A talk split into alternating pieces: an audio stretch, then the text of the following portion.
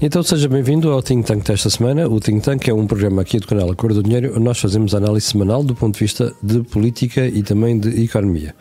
Como sabe, todas as semanas, neste programa, estão comigo o Jorge Marrão, que está aqui à minha frente, e o Joaquim Aguiar, que está à minha direita. Como já percebeu também, esta semana resolvemos renovar aqui o setup de, do Think Tank. E antes de irmos ao programa de hoje, quero só lembrar que o uh, canal Acordo do Dinheiro tem uma parceria com a Prozis e que este programa ainda tem ajuda à produção do grupo Sendis Alidata. Ora, o que é que temos para si no menu desta semana? Inteiramente o Congresso do Partido Socialista. Quem ganhou, quem perdeu, os show-offs, que houve bastantes, o vencedor, as agendas, os ataques ao Presidente da República e à Procuradora-Geral da República. É isso que vamos analisar hoje e eu vou começar pelo Joaquim Aguiar. Joaquim, de certo teve oportunidade de acompanhar o Congresso do Partido Socialista. O que é que achou daquilo tudo? Acompanhei a tempestade. Uh os ventos eram fortes uh, e o comandante do navio deixou afundar. Foi, mas não pareceu, por aquilo que foi não. a cobertura extensiva da comunicação social. O, em política, o que parece não é. nem sempre é o que é. E neste caso em concreto, o que parece é que o PS ganhou, porque não se desfez, manteve a sua unidade, fez as suas votações. Só que esse PS que não se desfez foi também o PS que repetiu o problema da Primeira República, Partido Democrático de Afonso Costa. Qual era esse problema? É que o PS não podia ser derrotado, mas também não governava. E, portanto, criou-se uma coisa mais tarde Francisco Sá Carneiro chamou o impasse. Ora, o impasse foi o tema que, para Francisco Sá Carneiro, justificou a formação da Aliança Democrática.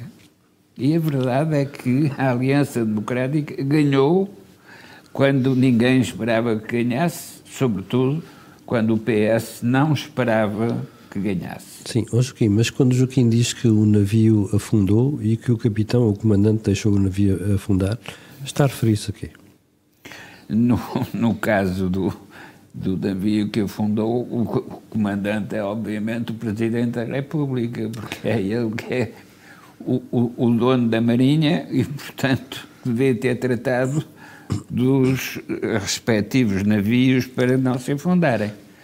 Ora, de facto, o Presidente da República perdeu o comando da Marinha, isto é, perdeu o comando das variáveis e todas lhe caíram em cima.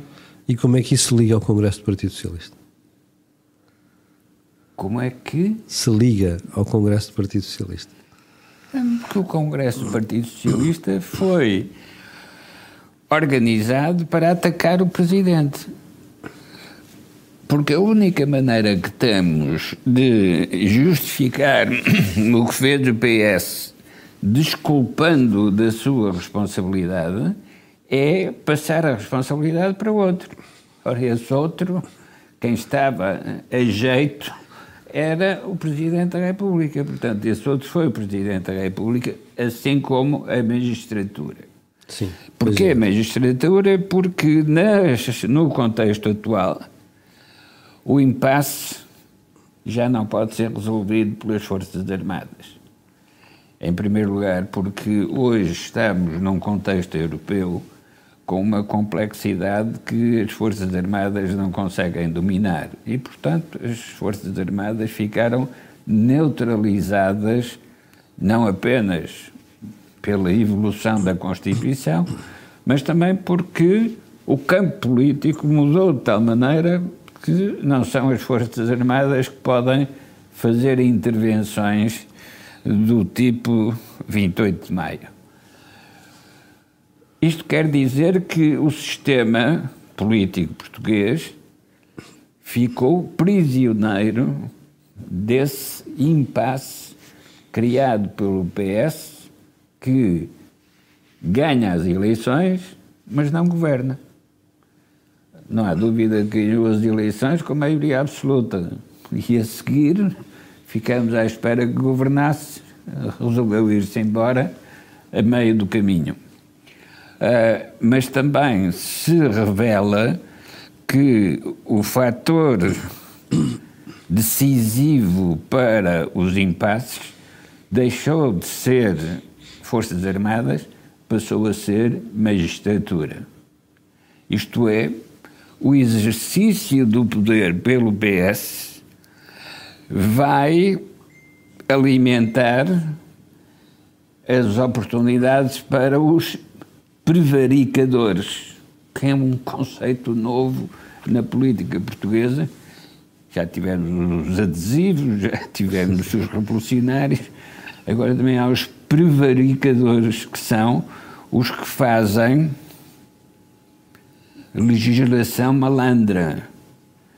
Ora, a legislação malandra é uma característica das sociedades pouco desenvolvidas e, portanto, para quem ah, alguns diplomas legais são suficientes para mudar o curso dos rios neste caso, mudar o curso dos, das ondas monetárias.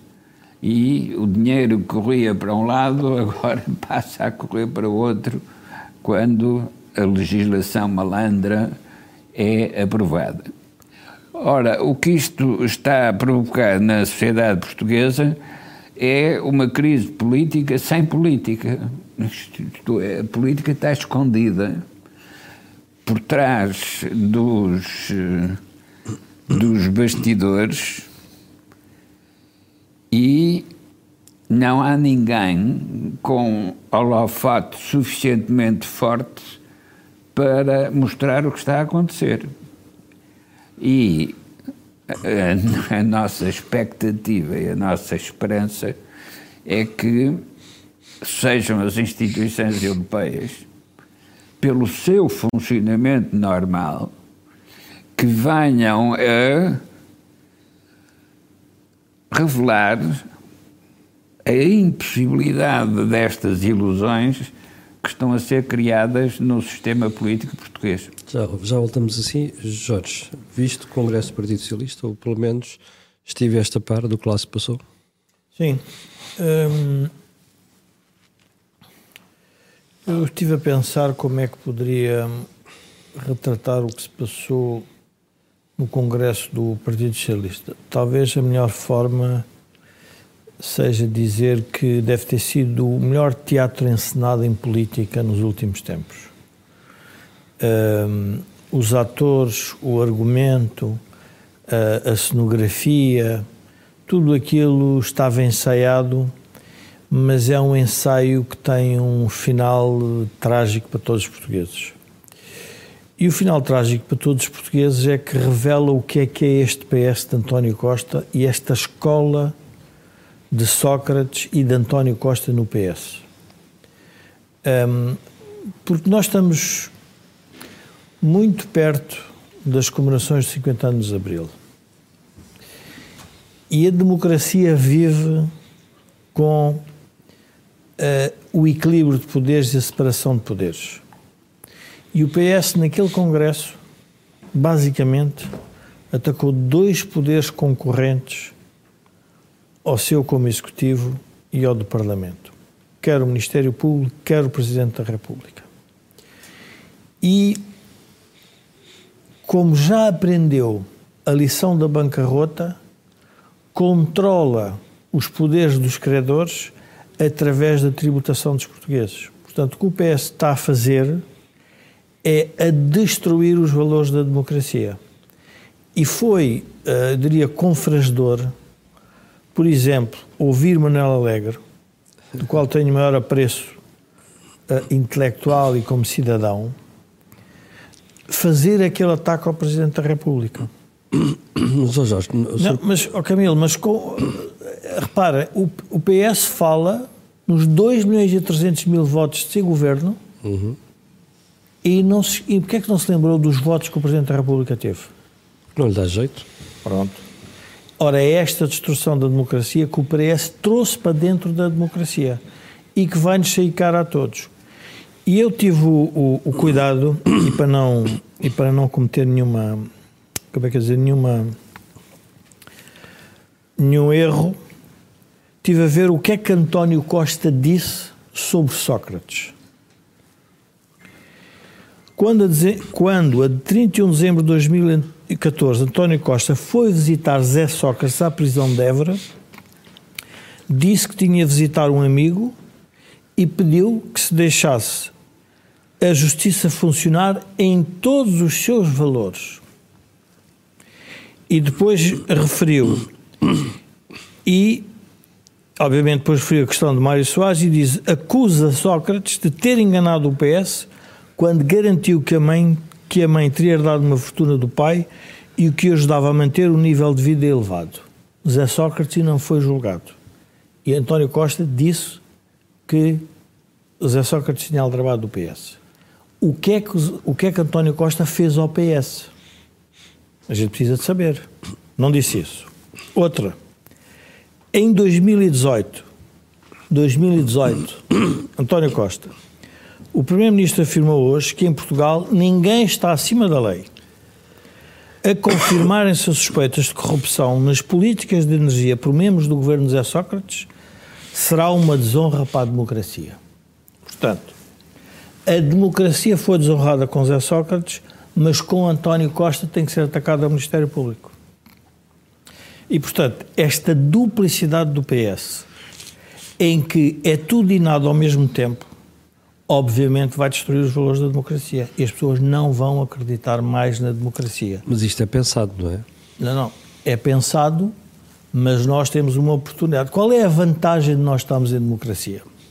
Que é essa parte que o PS não gosta. É que podemos afastar o PS do poder no dia 10 de março. É muito simples.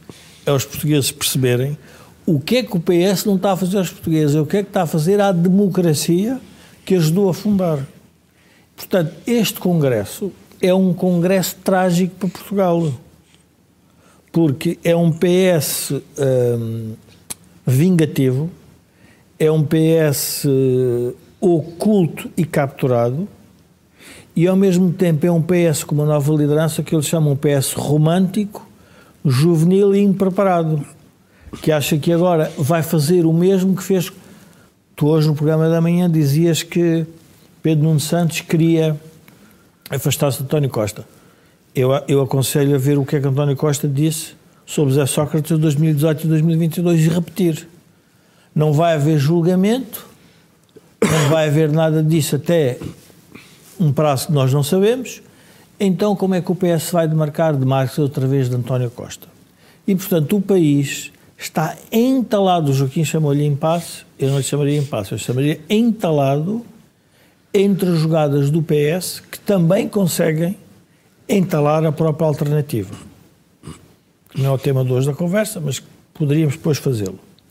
Ou seja, este Congresso do PS revela porque é que os portugueses, a 10 de março, quer sejam de esquerda, quer sejam de direita, têm que Deve afastar e, e têm, não, têm que ir votar e têm que afastar o PS da governação.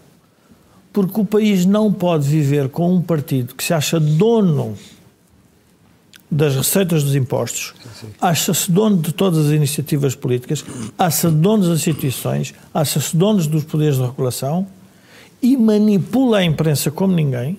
Eu já, já vou falar sobre o que é que a imprensa tem feito e onde é que está a captura do Estado da imprensa atual para nós percebermos o que é que estamos a falar, que também é outro fenómeno em Portugal, que 50 anos depois de Abril... Ó oh Camilo, no tempo de Salazar, o que se falava era que o Presidente da República era um fantoche e que o Ministério Público era controlado pela política. O que é que foi aquele Congresso? Transformar o Presidente da República num fantoche, que no fundo tem que aprovar aquilo que o PS está de acordo, e o Ministério Público tem que ser controlado porque está a ceder as suas competências. Então qual é, qual é que é a diferença? Há a diferença é que temos eleições, livres e sufrágio universal. Isto não é democracia. E porquê é que achas que isto está a acontecer? O, PS pode querer fazer o que lhe apetecer, não é? Mas o PS tem de ter uma resposta O PS está nervoso, o, uh, o, o PS habituou-se, eu não quero utilizar uma expressão brejeira, mas o, penso que era no tempo do Joaquim, o general, uh, o general Carlos Azeredo, uma vez disse que estava cansado dos políticos que mamavam à mesa do orçamento. Fundo, acho que foi a expressão que ele usou uh, na altura, numa guerra que teve com, o, com os políticos militares, acho que era com, com o almirante Fuzeta da Ponte, em que usou esta expressão. Há um conjunto de interesses em Portugal, comandados pela política e, diria, capturados reciprocamente, que vivem do Orçamento de Estado. Estão nervosos com a possibilidade de lhes faltar esse, esse canal de dinheiro. E, portanto, isso está a assustá-los. Porque é óbvio que qualquer partido que pense em fazer a reformas, uma das coisas que vai ter que fazer é o que é que nós vamos fazer com tudo isto que temos em cima da mesa. E tudo isto são todos os projetos. Por isso é que eu, quando eu falo em Pedro Nuno Santos, e digo que é um, é, é, é, está a ser jovem, preparado e romântico, é que parece que não está a ver a história, porque o que é que nos levou até ele vir dizer que tinha que pôr os alemães a tremer, os banqueiros alemães a tremer uh, das pernas. Foi por causa de projetos megalómanos e projetos que só são para vender a pacóvios, porque aquilo não dá retorno ao país. Se todos os projetos que o PS fizesse e ou que anunciasse tivesse que anunciados tivessem sido executados, o país, porquê é que o país não tem um crescimento brutal? Qual é a razão? O que é que impediu? Jorge, e por no meio disto tudo, porquê é que a oposição não se consegue afirmar? Hum, a oposição não se consegue afirmar porque embrulhou-se numa estratégia eu só queria alertar para uma outra, o espectro dos ouvintes para uma outra dimensão, antes de responder a essa pergunta. Cuidado porque o PS agora vai começar a dizer que o Chega vai ser suportado pelo Presidente da República. Mas essa é a próxima etapa, encostar o Presidente da República Pronto. ao Chega. E porquê é que quer fazer isso? Porque o PS quer retirar às instituições da democracia a capacidade delas decidirem combate, com base nos votos dos portugueses. E, portanto, está a fazer uma estratégia mais ou menos como fazia Salazar com os comunistas, fosse assim. E depois já falaremos, eu falava com o Joaquim há pouco sobre o, o que é que o Partido Comunista não percebeu deste PS e porque é que o Partido Comunista, ao ter feito a ligação ao PS, destruiu o, o centro político em Portugal. Já, já falaremos, mas vou-te responder à tua questão. A direita não, não está. Não, não, não, a direita, e assumindo que o PSD é de direita, porque há quem no PSD não gosta que chame de direita, o que se quiser, a alternativa aos que estão é um bocado irrelevante. A alternativa do outro lado, pronto, para ser mais simples,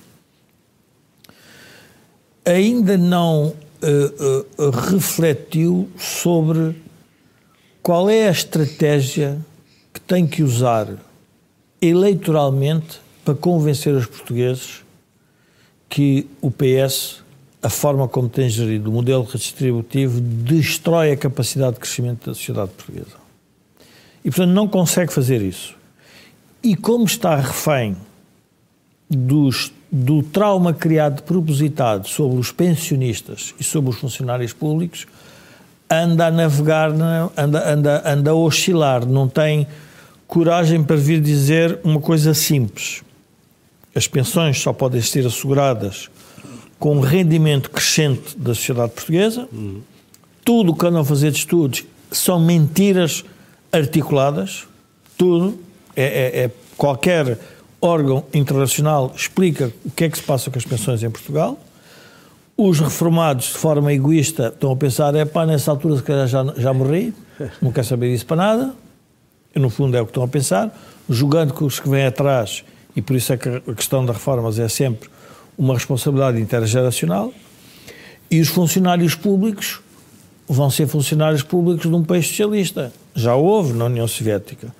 Muitos com emprego garantido, mas cada vez pobres.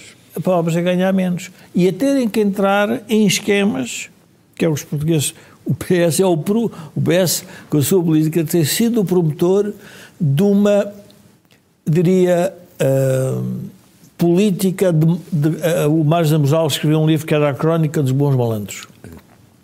Está a promover a malandragem. O que é que é a malandragem? É para todos têm que safar e cada um safa-se como pode. O bolo é quase o mesmo, mas depois todos têm que safar. O bolo é o mesmo, todos têm que safar e se alguém safar aos impostos é uma grande ideia. Isso foi a única aprendizagem boa que o PS teve, foi que é preciso ter contas certas. Mas só parou aí. Mas parou aí porque é a forma de não ter o controle, o controle dos, dos, dos credores.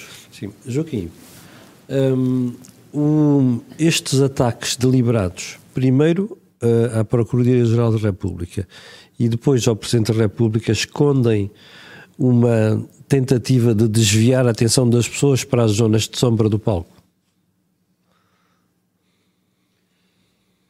Não é só isso. Não é só uma estratégia de esconder.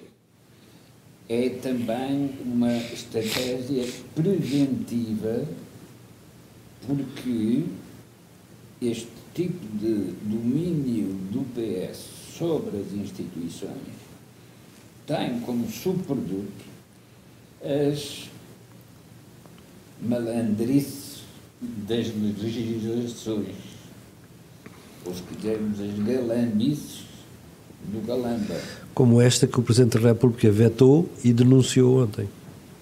Claro, não podia deixar de fazer, a tal legislação malandra eh, tinha que ser travada, mas não travou a vontade que estava por trás dessa legislação malandra. E, portanto, vai reaparecer de cada vez que for perguntado ao PS o que é que se deve fazer. Ora, isso significa que se o PS tem maioria eleitoral e se nas próximas eleições repetir a sua votação dominante, então o que é que o Presidente pode fazer? Nada. Ficou o sistema bloqueado. Isto é, ficou com um acidente vascular central porque há um coágulo uh, na circulação vital das instituições. Ora, este coagular já tinha acontecido na tal Primeira República, fase final, antecâmara do, do golpe de direita de, do 28 de maio. E as razões não são diferentes das atuais porque são as razões que o Sá Carneiro designava como o impasse, que desencadeia a crise de um regime e a necessidade de implantar outro regime. O problema é que, se isto é claro do ponto de vista histórico, não é suficientemente clarificado do ponto de vista político. Porque não é por acaso que se repetem estas circunstâncias que conduzem a uma crise. É a sociedade portuguesa que produz isto. Ora, a responsabilidade de um político é compreender a dinâmica da sociedade e orientá-la em sentido positivo. Não é ir contra a sociedade, nem é esperar que a sociedade não repita os erros que Sim. estão registados na história.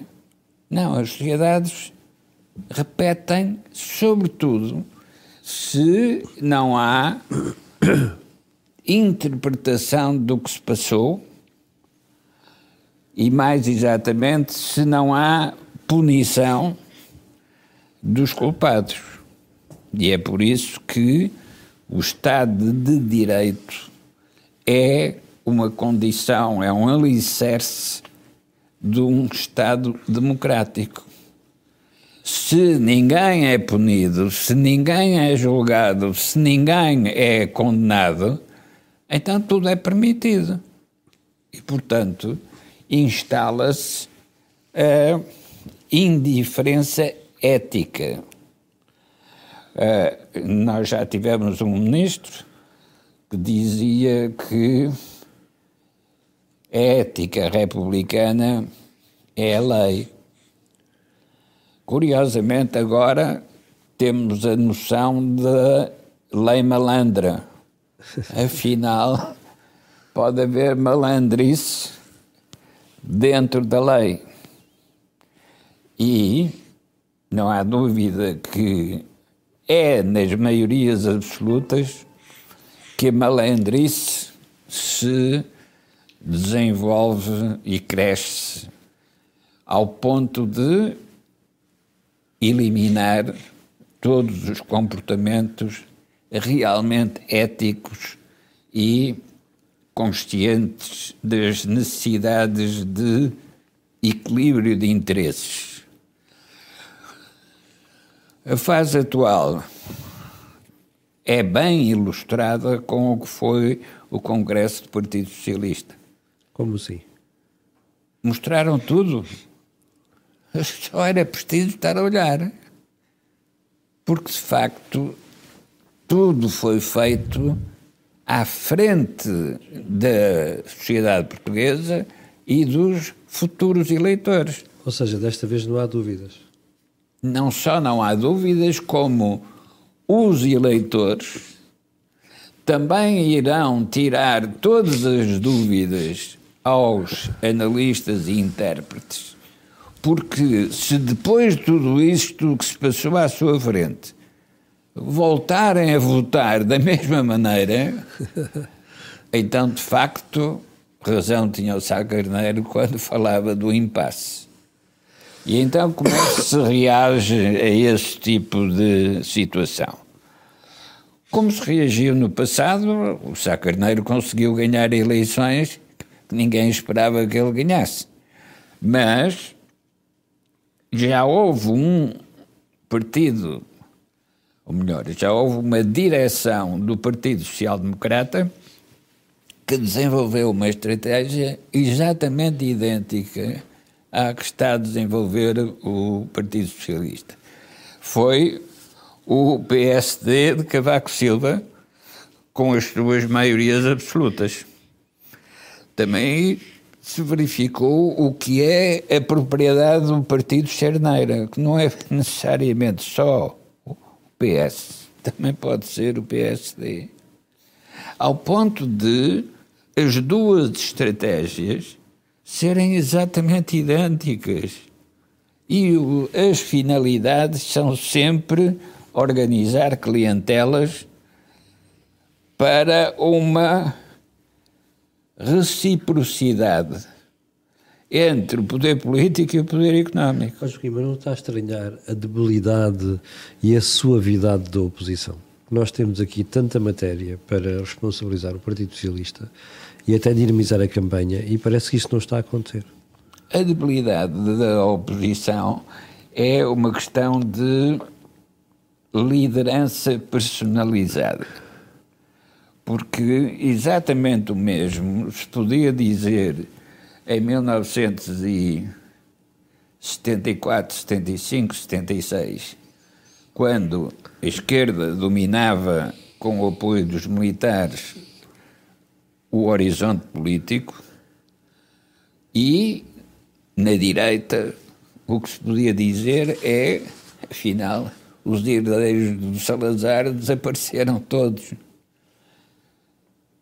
Verificou-se a seguir que havia espaço para protagonistas políticos no centro e na direita, Mário Soares, Sá Carneiro, Adelina Mar da Costa. Uh, e Gonçalo Ribeiro Teles? Freitas Amaral? Não, eu não disse Freitas do Amaral. Sei, Joaquim tem, porque sim. disse Adelina Mar da Costa. Sim, claramente, sim, eu percebo. Mas faltava o Gonçalo Ribeiro Teles. Faltava o Gonçalo Ribeiro Teles. Uh, o tá António Barreto também. É, é um, um, um, bocado é, é pena no chapéu. Uh, é só para disfarçar. Mas conseguiram protagonizar uma imagem de alternativa que não tinha manifestação nem na comunicação social, nem no funcionamento das instituições. Mas, Joaquim, mas os protagonistas eram diferentes dos atuais, não é? Os tempos são sempre diferentes mas os erros podem ser sempre iguais. Ora, o que interessa na situação atual é nós compreendermos porque é que há repetição dos erros. Porque de facto há. E isso é mais importante do que estarmos a fazer a projeção de uma mudança política puramente retórica que não mexa nos interesses.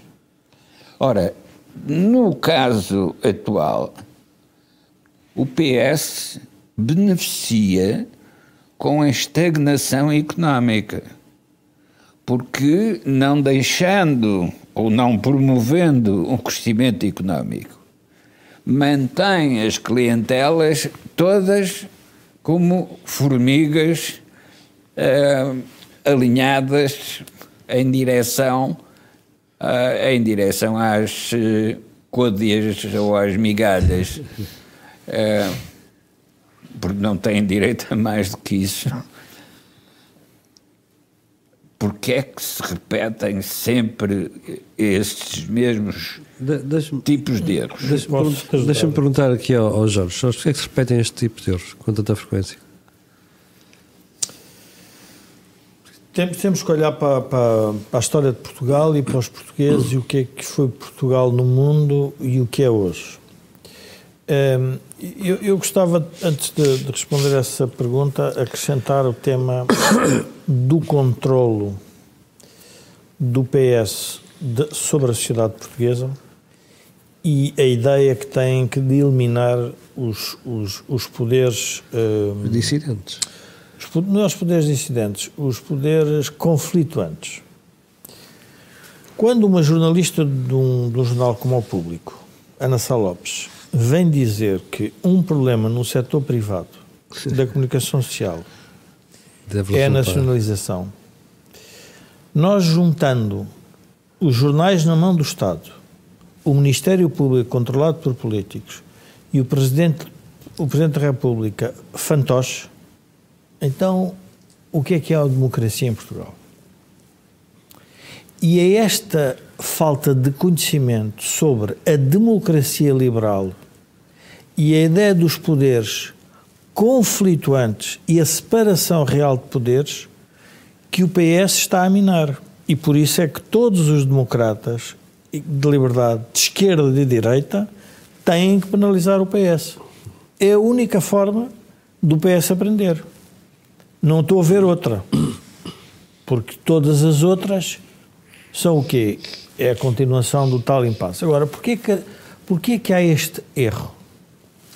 Eu acho que já referi isto uma vez, não sei se aqui no Think Tank, e, e, e isto é um, um pouco inspirado. Aliás, há um artigo do público hoje de João Miguel Tavares sobre o PS que vale a pena as pessoas lerem porque no fundo é aquilo que nós temos vindo aqui a discutir. Eu acho que o João apanhou aquilo de forma muito uh, inteligente e muito lúcida. Um, a professora Fátima Bonifácio, quando foi num, numa, numa convenção do Melo, uh, foi-lhe pedido para fazer um texto sobre Portugal. E na altura ela tinha respondido que iria fazer um, um texto retrospectivo, mas que não fazia nada prospectivo mas que ao fazer o retrospectivo, se calhar iria explicar o que é que iria ser Portugal para a frente. Ou as pessoas perceberiam facilmente. por exemplo, para a frente. Então, o que é que ela nos disse? Portugal organizou-se desde o Afonso Henriques com um Estado central que comandava duas coisas: os impostos e a justiça. Uhum. E depois, esse Estado central fazia a redistribuição do dinheiro. Portanto, fazia a redistribuição do dinheiro pela Corte. E impedindo de haver poderes paralelos. Foi sempre um Estado muito centralizado. E depois, o que é que fazia esse Estado ter poder, para além do poder militar? Era o poder da redistribuição. Nós tivemos com o ouro do Brasil, com as colónias, com as especiarias das Índias e com os fundos europeus. Este fluxo de dinheiro a Portugal gerou sempre isto na sociedade, que é o Joaquim chama vão todos para o guichê, vai tudo atrás do dinheiro. O melhor exemplo disto é a questão do TGV. É, é, o TGV é uma coisa fantástica. Nós estamos há 50 anos para decidir o aeroporto. É verdade. E vamos decidir a alta velocidade porque a Europa nos disse que vamos perder 750 milhões. Sim. E ninguém se lembra de fazer a pergunta. Mas quando o engenheiro Sócrates levou o país à bancarrota foi por falta de processo de projetos ou por falta de projetos? A Europa tem um interesse que pode ser contrário ao interesse dos portugueses. E nós temos que pôr isso em cima, não vamos aceitar o dinheiro só porque é dinheiro de borla. Depois vem o seguinte, imagina que esteja a ver um bocado de dinheiro e alguém tem que meter lá. Eu agora vou ser, vou, ser, hum, vou ser um bocado cáustico, tenho um amigo que é economista que diz-me diz o seguinte há dias, o problema deste país é porque teve comandado há pouco tempo por um engenheiro e agora por um advogado. O engenheiro só pensa em fazer obras e o advogado só fazer legislação malandra. Pronto, e de repente o país, houve alguém que deixou de fazer contas. E o perigo que nós podemos ter com o PS é que o PS, e porquê é que isto volta a acontecer? Ah, eu queria voltar atrás. Isto, é, isto é perigoso porque também pode acontecer à direita. Ou seja, como o país se organiza à volta do poder central e dos recursos, então o que é preciso é escrutínio sobre esses recursos, mas para isso tem que haver poderes paralelos, tem que haver separação de poderes, tem que haver autoridades paralelas. Repare-se, oh Camilo, reparem, eh, as pessoas têm que parar e pensar. As câmaras são um empecilho ao desenvolvimento. Primeiro faz umas parangonas sobre o desenvolvimento regional e sobre as conquistas de Abril, que foi a descentralização e os mapas regionais. E depois a seguir faz uma legislação para dizer que as câmaras estão a impedir o país de crescer porque estão a aplicar a legislação na terra deles que por acaso foi feita pelo governo de todos. Ou seja, as câmaras só são boas quando dá gente ao poder central. Ora, estas inconsistências, estas incongruências, que são introduzidas para quê? Para se manter uma ligação do poder político ao poder económico, em que ambos se, se, se alimentam, e aqui quando digo poder político e poder económico, naquele momento, porque o poder económico, para mim, está sempre preocupado com o seu dinheiro, o que acho muito bem, não tenho nada contra isso. Agora, o poder político tem que pensar no dinheiro dos portugueses todos. E, portanto, é isso que deve impedir a ideia da legislação malandra. Portanto, nós voltamos a repetir o erro porque o modelo de crescimento da sociedade, onde é que nós vemos mais independência em Portugal? Eu olho e vejo as empresas exportadoras. Mesmo assim, ainda fazem algumas queixas, mas nada de. As, as empresas exportadoras estão a exportar para o mundo. Querem lá saber do que é que. É, enfim, algumas coisas que ficam preocupadas sobre o governo faz, mas não. Mas o problema, Jorge, é que a maior parte da sociedade não tem essas empresas, não é? Claro. Nós temos uma boa parte delas que até depende do Estado. Oh, oh, e, portanto, não dá oh, a fazer Camilo, Por isso é que a reforma estrutural que o país precisa é uma reforma estrutural, primeiro, sobre concepção Exato. democrática, concepção de justiça e concepção de modelo económico. E depois uma visão estratégica. Onde é que isso está? Neste momento, nós, oh, oh, Camilo, nós estamos, a fazer, nós estamos a fazer eleições a 10 de março porque é descoberto dinheiro no chefe de gabinete do Primeiro-Ministro. Uhum. E temos o partido monopolista PS e é isso que eu queria também falar sobre a questão do papel do Partido Comunista e do Bloco, que não perceberam qual era o problema que estavam a criar a democracia, ao se terem, diria, uh, uh, amancebado com o PS, que foi, deram a oportunidade ao PS de fazer tudo sozinho. Como foi na Maria Absoluta de Sócrates, que não queria nada com a esquerda, e foi com o abraço do urso de António Costa para a esquerda, que é exatamente o que Pedro Nuno Santos está a fazer. Ou que vai fazer. Que é, no fundo, permitir que este modelo continue a reproduzir-se. Ora, nós temos um problema em Portugal que resulta de a falta desse equilíbrio. Pergunta-se, mas como é que o Salazar controlava o poder económico? Com o condicionamento industrial? E dizia, ah, sim senhora, mas dava a umas famílias, mas punha as famílias pelo menos a concorrer umas com as outras. E ai de quem não respeitasse a concorrência entre, das famílias. Ora, o problema agora não é esse. O problema é que só há uma família, que é a família socialista. E quem não tiver cartão da família socialista, basicamente é um proscrito da sociedade. E, portanto, o que, é que a, o que é que a alternativa tem que fazer? É denunciar isto. E as pessoas vão perceber que. oh, Camilo. Vai haver social-democracia e socialismo, presumo eu, para os próximos séculos. Vai haver liberalismo para os próximos séculos. Vai haver democracia cristã para os próximos séculos. Vai haver conservadorismo para os próximos séculos. Mas tem que haver é bom governo. Em qualquer dos modelos que se escolha. Uns por uma razão, outros por outra. Porque eles é que interpretam. Eles é que interpretam. E o Partido Socialista conseguiu uma coisa na sociedade portuguesa que é eu, por estar sentado na cadeira do Estado e ser socialista, estou sempre a tratar do bem de todos. É o maior embuste que, é... que existe, na, que existe na sociedade portuguesa. É... Se isso fosse verdade, se isso fosse verdade, considerando, enfim, a forma como é feita a comunicação social em Portugal e a propaganda socialista, eu julgo que nós seríamos claramente o melhor país do mundo. Uhum. Mas nós não vemos nada disso. E porquê é que o, o, o, Congresso do PS é um Congresso... Eu, eu até dou uma sugestão para o nome deste programa. O PS despiu-se em público. Mostrou tudo. O que quer é controlar o Ministério Público, o que quer é afastar o poder do Presidente da República, sem apelo nem agravo. E quer outra coisa, quer dizer assim, bom, há problemas, quer, pronto. mas o único capaz de resolver os problemas somos nós. Pronto, exatamente.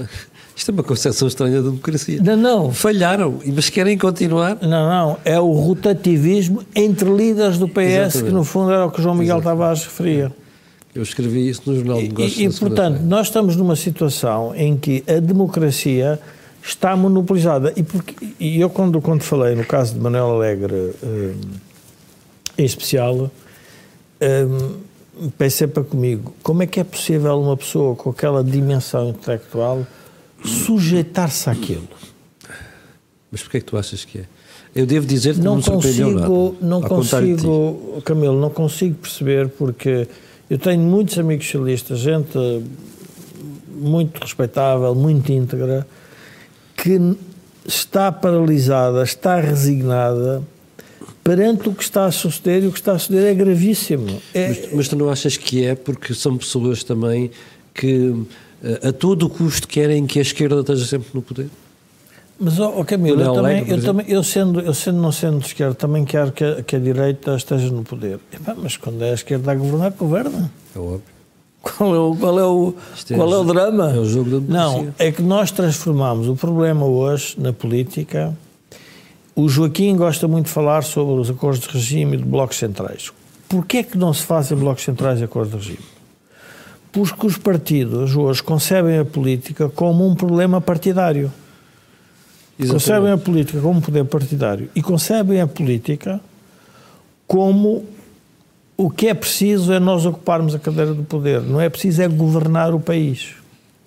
É ocupar a cadeira do poder, porque com a cadeira do poder vem muita coisa atrás que eu não tenho hoje. Pode dizer, mas isso é a política. A ambição política é também isso, mas não pode ser só isso. Claro. Porque se for só isso, então nós temos um problema na sociedade. Um, há uns anos, tra, tra, enfim, tive uma, uma conversa com um grande gestor que, me, que diz que dividia as pessoas, e por isso, se calhar, o problema da política é um problema de dimensão ética, humana e política dos líderes. E, e ele dizia que o pior que pode acontecer numa organização não é ter sucesso, é ter falta de princípios. Porque ele diz quando se tem sucesso, as pessoas até não interessam os princípios. Mas ele diz, mas a prazo, essas pessoas sem princípios destroem o sucesso que tiveram.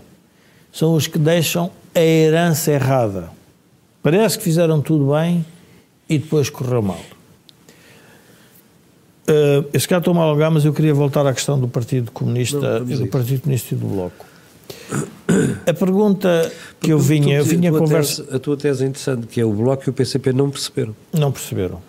O, o, eu vinha a comentar com o Joaquim, porque agora vimos para o estúdio juntos, com muita regularidade, vinha a comentar. O equilíbrio do sistema, do, do sistema político português estava na recusa do PS, ou do PC, se quisermos, e do Bloco associar-se ao PS.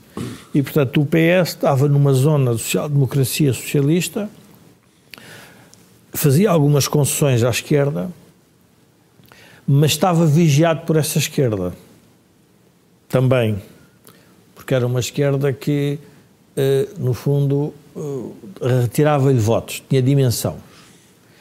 E o que fez, de repente, com o acordo que fizeram, foi puxaram essa esquerda para dentro do PS, essa esquerda diluiu-se, então entrou na lógica do próprio PS, que é o modelo uh, redistributivo, e, para, e, tornaram aquilo que o Joaquim, enfim, chamava o, o PS é uma espécie de PCP possível. É, os comunistas converteram-se ao socialismo europeu, não gostam da Europa, não gostam do euro, mas votam no Partido Socialista porque parece que é o único que consegue parar a direita e não deixar que os trabalhadores uh, sejam prejudicados. Isto matou o centro do PS. O PS hoje não é um partido moderado e de centro da sociedade. Não é. É um partido oportunista e revista. E que é do esquerda quando lhe dá jeito, é de direita quando lhe dá jeito, é do centro quando lhe apetece Portanto, anda sempre a fazer, faz 180 graus. A pergunta, mas isso tem algum problema? Diria, tem um problema porque dá sinais contraditórios à sociedade. Porque a sociedade pergunta, mas nós estamos organizados para quê? Para fazer o quê? Então o nosso problema é um modelo de distribuição ou um, um problema de crescimento económico?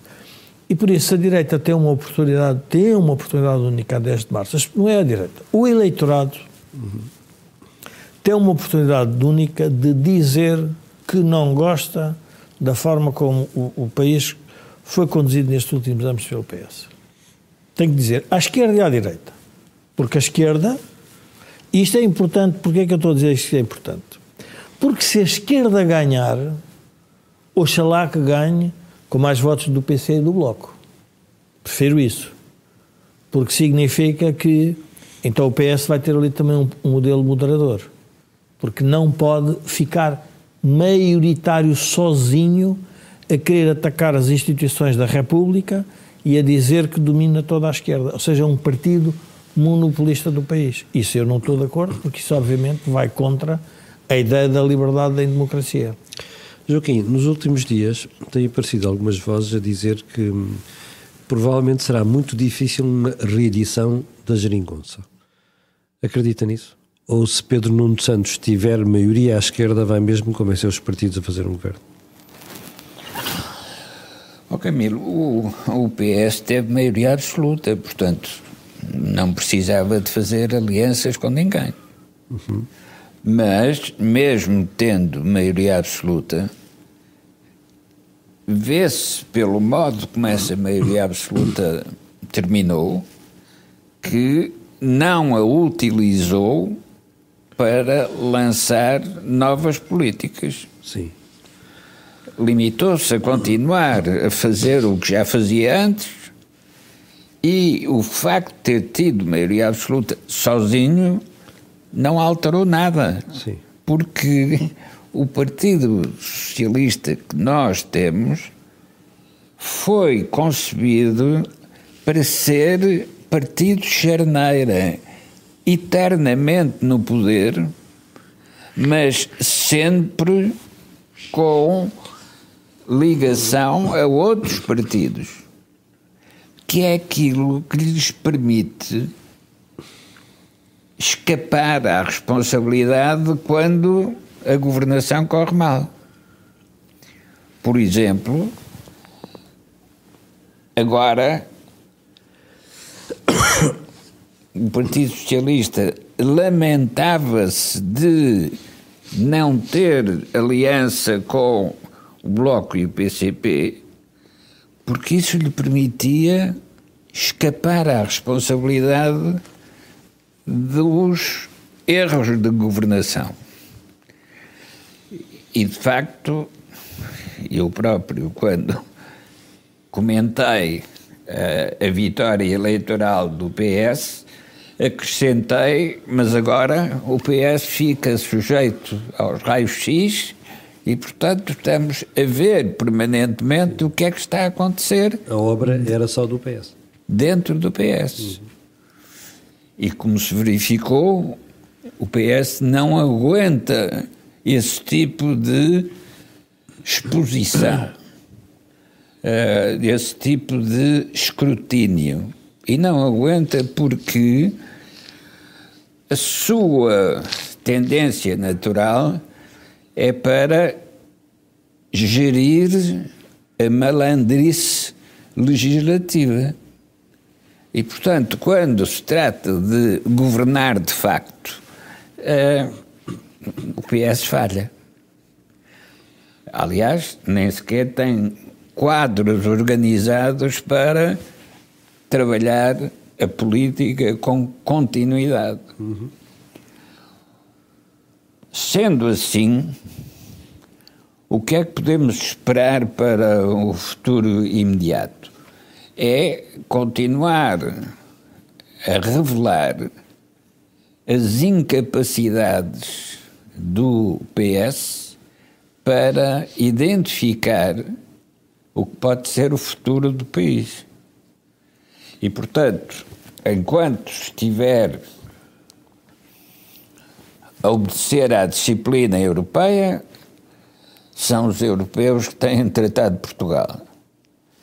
Mas os portugueses não podem tratar das instituições europeias. Não têm escala para isso. E, portanto, aquilo que o PS eh, apresenta para, para Portugal é fazer de Portugal um país de turistas. Uh, e como em tempos explicava José Banel de Melo, então o melhor é os portugueses nascerem já com uma mutação genética e em lugar de mãos trazem pratos. Portanto, essa mutação genética é, é adaptada àquilo que tem vindo a ser a evolução de Portugal.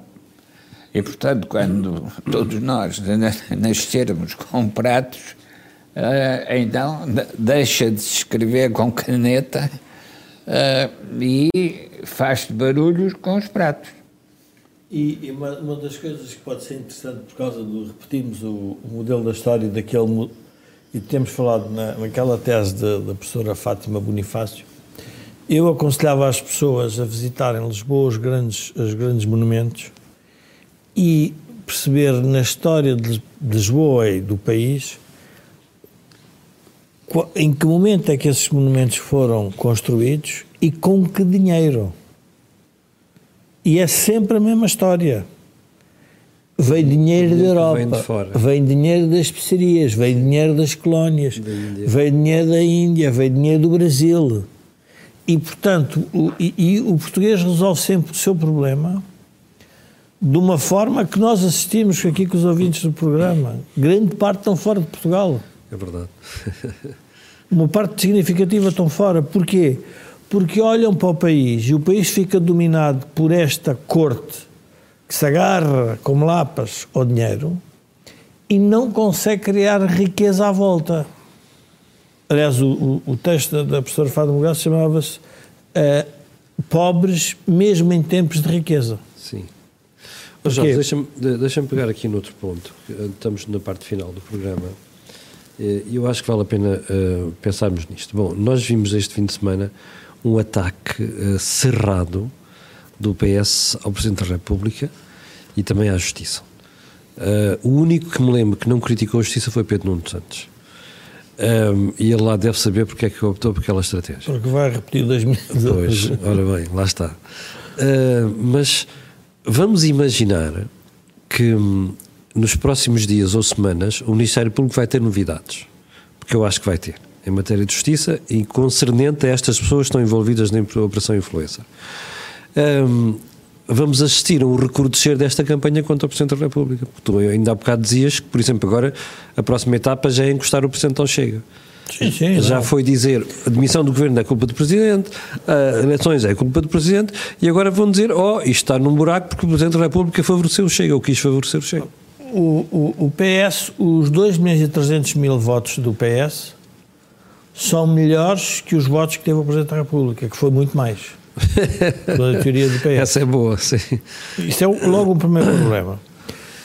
O, o, tema que eu vejo mais perigoso de, do, do debate sentar na justiça é que o debate está-se a sentar na justiça porque o PS agora dá-lhe jeito porque sabe que a justiça é lenta.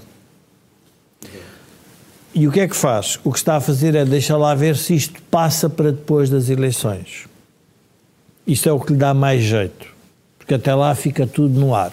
E depois fazem instalações em 2018 a dizer que afinal o Sócrates dá aldrabão e tem que se dar tempo a justiça. Isso é o que Pedro Nuno Santos provavelmente pode vir a fazer.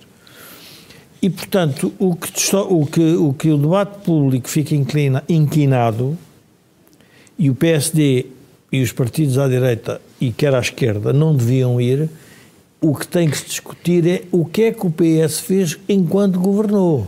Sim. Porque o que está na justiça é um problema da democracia, do Ministério Público e da relação da política com a justiça. Isso é um capítulo Exatamente. da nossa sociedade. Mas depois há outro capítulo muito maior, que é o que é que o PS fez com a economia privada, o que é que fez com os pensionistas, os o que é que está a fazer com os impostos, o que é que está a fazer à vida dos funcionários públicos, o que é que está a fazer com a saúde, o que é que está a fazer com a educação, o que é que está a fazer com a globalização e com a europeização de Portugal, porque é que estamos atrás nos rankings, estamos a ficar para trás de mandato de rankings. Esse é o debate que interessa. Mas o PS, ó oh Camilo, por isso é que eu digo que o Congresso do PS é, é um teatro bem montado. É, é. Porque eu, eu, eu estava a ver aquilo e pensei para comigo, mas em que país é que eu vivo? Será possível que a pessoa que governou oito anos o país vem dizer que há muita coisa para melhorar, mas temos de ser que nós que não conseguimos fazer nos pois. últimos oito anos? isto, isto, isto, é, isto no futebol, isto é assim, o futebol era, o, o tínhamos um, um treinador do, do, do meu clube Benfica, tinha um adjunto, estavam todos de acordo com a tática. Um até era despedido por uma coisa qualquer, e depois de repente vinha dizer: Não, calma aí, nós perdemos o campeonato, mas eu só quero dizer que o meu adjunto é muito bom porque ele sabe muito disto. E estavam os dois. Quer dizer, isto é uma. Isto é uma eu julgo que o, o, o mais grave desta, desta crise é que nós começamos a perder respeito à política. Porque, pois é, pois é. Ou seja, esta crise tem, tem uma característica. E a degradação das instituições é, tem uma característica em que nós, nós eu, eu, tenho alguma dificuldade às vezes até fazer comentários, porque eu, eu, não sou daqueles que acham que a política se faz sem, sem políticos, portanto, tem, os políticos são bons uh, e tem que ser com políticos que se faz política, mas depois começar, a, assim, os atores que aparecem para frente começam a fazer este tipo de, de, de espetáculo, nós temos que que criticar e implicitamente estamos a criticar o que é que os partidos estão a gerar como políticos. Sim, Portanto, e, isso é mais e dramático. como se viu ainda, e como se está a ver com estes ataques ao Presidente da República, que é uma coisa que eu não sei se o PS está a perceber, está a contribuir seriamente para a degradação das imagens das instituições, neste caso da própria Presidência da República, Mas vai, dar- mas, mas vai é dar o órgão- força ao Presidente. que é um órgão fundamental para isto. O ataque do PS vai dar força ao Presidente. Bom, esperemos que sim. Uhum. Bom, chegamos ao final do programa de hoje, estamos exatamente com uma hora de programa. Eu quero pedir desculpa, mal consigo falar eh, e tenho isto tudo congestionado, mas olha, é fruta da época. Ahm, quero recordar que nós voltaremos na próxima, na próxima terça-feira, aliás, às 17h30.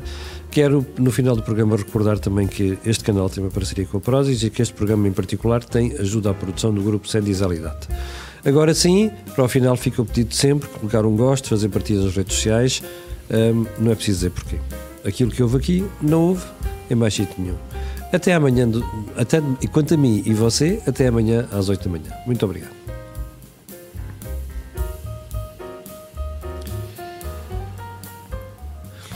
Bolas, pá, nem sequer consigo falar. pá. É, pá, completamente duro.